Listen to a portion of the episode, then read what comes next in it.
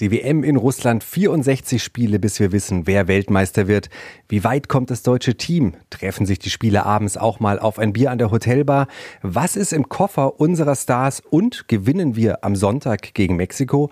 Das kläre ich jetzt mit unserem Antenne Bayern WM-Experten und Weltmeisterkapitän Philipp Lahm. Hallo Philipp. Hallo zusammen. Der Antenne Bayern WM Podcast mit Weltmeisterkapitän Philipp Lahm und Antenne Bayern Sportchef Carsten Wellert. Präsentiert von Sixtos Sport.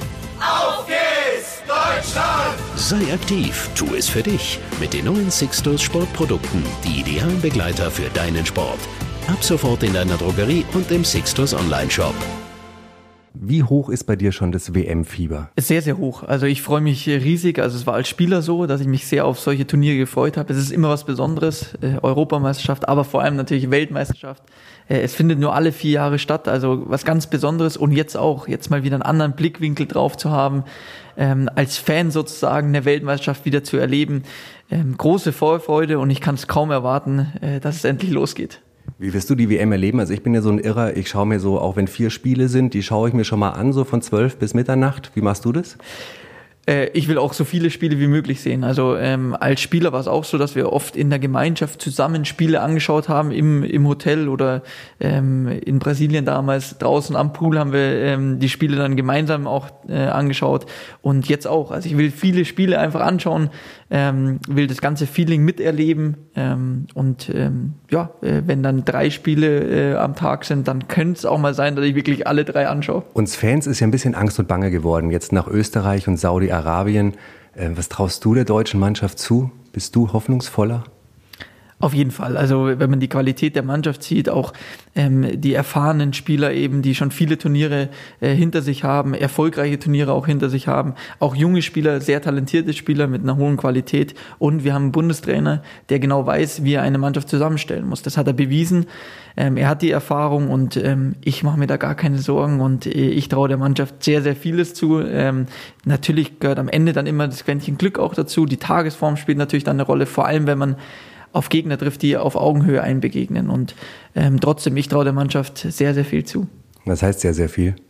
Ich hoffe natürlich Finale und wenn man dann da steht, dann soll es natürlich auch äh, der Titel werden. Also ich würde es mir wünschen, ich drücke die Daumen, ich werde mitfiebern äh, bei jedem einzelnen Spiel. Das erste Spiel gegen Mexiko, das ist ja immer so das Schwierige reinzukommen ins Turnier. Ja, Mexiko hat erstmal auch eine gute Mannschaft, deswegen glaube ich, wird es kein äh, Schützenfest, wird es nicht werden. Ähm, also ich gehe davon aus, dass die deutsche äh, Mannschaft da auch gegen Mexiko gewinnen äh, wird und auch eine gute Leistung zeigen wird. Ich tippe ein 3-0 für Deutschland. Das wäre ja dann schon sensationeller Start, würde ich sagen. Ich bin immer zuversichtlich zuversichtlich, das muss ich sagen, und ein äh, positiv denkender Mensch. Und ich weiß, die Mannschaft bringt zur richtigen Zeit ihre Leistung. Hast du ein bisschen Sorge mit Manuel Neuer? Ich denke, dass es ein äh, Problem wäre, wenn er Feldspieler wäre. Aber er ist Torwart und ähm, er konnte, er hatte ein Fußproblem, also er konnte sich auch ähm, trotzdem vorbereiten. Ähm, er, glaube ich, hat nie richtig pausiert, also nur in Sachen Fuß und er, ähm, er hat Vertrauen in seinen Fuß, sonst hätte er ähm, davor gesagt, es geht einfach nicht bei ihm. Äh, Manu ist erfahren, er hat auch die Mentalität, dass er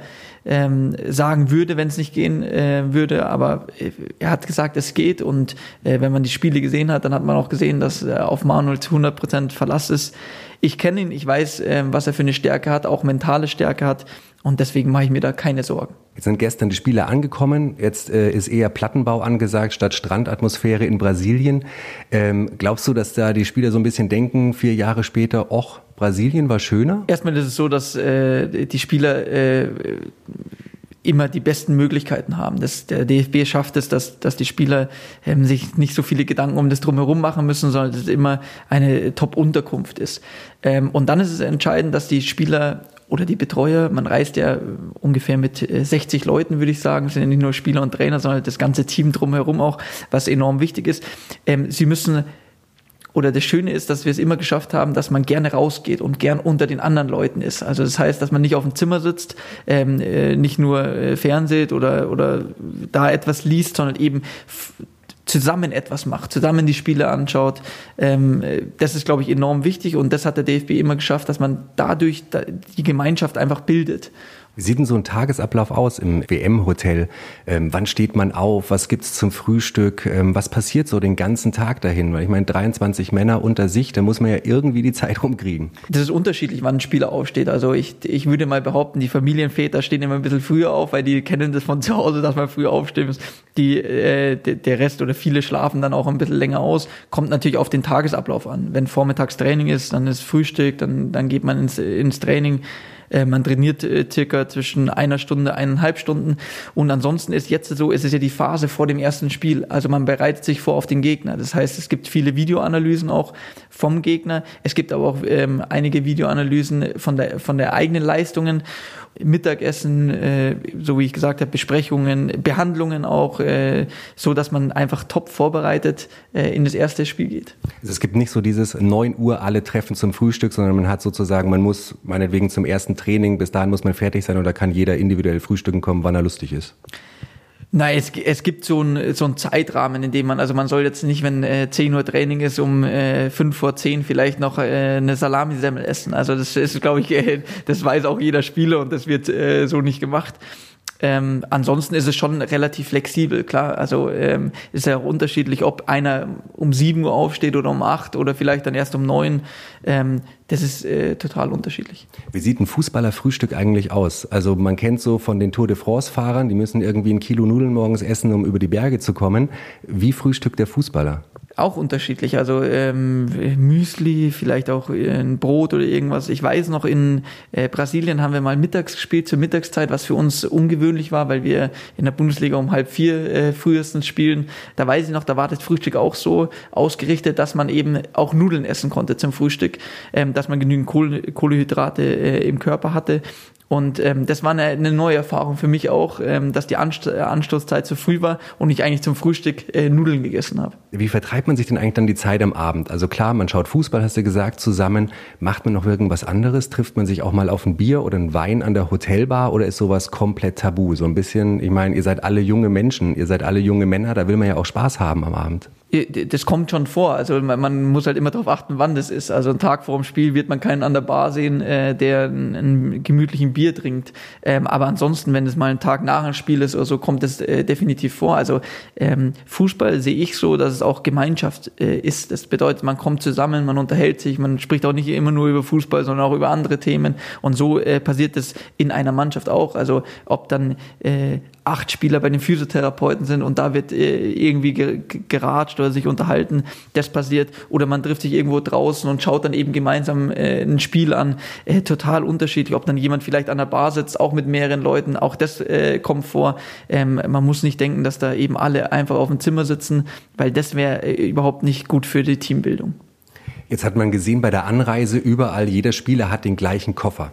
Was packt man denn als WM-Spieler überhaupt selber? Nimmst du für vier Wochen Unterhosen mit oder ähm, was stellt alles der DFB? An was muss man denn überhaupt selber denken? Ähm, an was muss man selber denken? Ja, an ähm, Unterhosen definitiv, die werden nicht gesponsert vom DFB. Ähm, ansonsten hat man natürlich sein, ähm, die, die Adidas-Ausrüstung, die, die, ähm, die man dann zu den Spielen trägt, die Anzüge, das ist natürlich alles äh, vom DFB, das hat man dann äh, normal vor Ort. Ähm, ein paar Privatklamotten hatte ich auch immer dabei. Ähm, ich weiß noch, 2014 hatten wir auch ein paar Golfsachen dabei, ähm, äh, da wir gerne golfen gehen, äh, Thomas vor allem, äh, damals Basti auch noch. Äh, wir waren dann äh, das ein oder andere Mal golfen, also hatten wir unsere Golfsachen dabei. Ähm, ansonsten vielleicht ein paar private Sachen, eben wie Bücher, ähm, vielleicht noch andere Computer, was auch immer, was man äh, halt so mitnimmt. An Klamotten fehlt es einem also selten. So am Spieltag. Man hört ja immer, Musik ist wichtig und irgendjemand legt im, in der Kabine auf ja, es gibt ähm, immer äh, ein, zwei, drei Spieler, ähm, die sich um die Musik eigentlich kümmern. Und äh, solange keiner meckert, ist alles in Ordnung. Ähm, ansonsten äh, kommt dann vielleicht mal ein Einspruch und sagt, äh, könnte mal vielleicht ein bisschen eine andere Richtung auch mal auflegen. Aber ja, es gibt immer jemanden, der für die Musik eigentlich zuständig ist. Wer ist es? Jetzt habe ich gehört, dass, dass Jerome da immer der ist. Ich weiß noch aus, aus meiner Bayern-Zeit auch, dass Jerome ähm, interessiert ist an Musik und ähm, er auch gerne auflegt. Ähm, es wird aber wahrscheinlich nicht die Musik sein, äh, die Thomas Müller sehr, sehr gerne hört. Aber für Thomas Müller wäre vielleicht unsere WM-Hymne Mass mit Andreas Gabayé Yogi Yogi Yogi Löw? Ja, äh, ein super Song, also der, der einfach passt und äh, die Melodie kennt jeder, ähm, vor allem hier in Bayern kennt die jeder. Ähm, deswegen, ich glaube, Thomas wäre nicht abgeneigt von diesem Song. Vielleicht magst du sie ihm mal schicken, irgendwie per WhatsApp, dann kann er sie irgendwie in die Kabine mit reinnehmen. Äh, werde ich machen. Ich, ich, weiß nicht, wie das beim Rest der Mannschaft so ankommt. Da äh, kann ich für nichts garantieren. Jetzt geht's los mit dem Spiel Russland, Saudi-Arabien. Dein Tipp, was meinst du, wie starten die Russen? Ich glaube, für die Stimmung ist es äh, auch wichtig, dass, dass ein Gastgeber gut startet ins Turnier. Und äh, die Statistik zeigt ja, dass ähm, so ein Gastgeber schon einen Heimvorteil auch hat. Ähm, also gehe ich davon aus, dass äh, Russland Saudi-Arabien schlägt. Ich finde es immer interessant. Für mich ist es immer was Tolles. Man sieht nicht so oft diese äh, äh, Nationen Fußball spielen. Und das ist schön, ähm, dass ähm, bei so einem Eröffnungsspiel oder dass man bei der Weltmeisterschaft eben auch andere Nationen äh, sieht. Und ich freue mich auf das Eröffnungsspiel. Wunderbar, dann wünsche ich dir viel Spaß bei den ersten Tagen in Russland. Danach hören wir uns wieder. Und wenn ihr irgendwelche Fragen an Philipp habt, einfach mailen wm.antenne.de und dann werden wir die beim nächsten Mal klären. Ich freue mich drauf. Bis dann, ich freue mich auch. Der Antenne Bayern WM Podcast mit Weltmeisterkapitän Philipp Lahm und Antenne Bayern Sportchef Carsten Wellert. Präsentiert von Sixtos Sport. Deutschland! Sei aktiv, tu es für dich mit den neuen Sixtos Sportprodukten, die idealen Begleiter für deinen Sport. Ab sofort in deiner Drogerie und im Sixtos Online Shop.